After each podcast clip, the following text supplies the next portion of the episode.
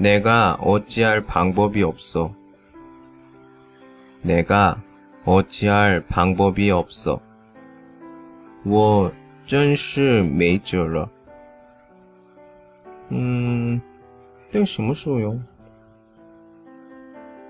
真的没有想出来解决方法，或者呢自己没有能力，所以不能帮助人的时候，对他说：“내가어찌할방법이없어。”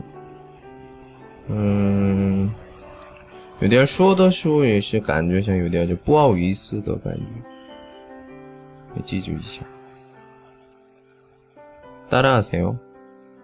내가 어찌할 방법이 없어. 내가 어찌할 방법이 없어. 오늘은 여기까지.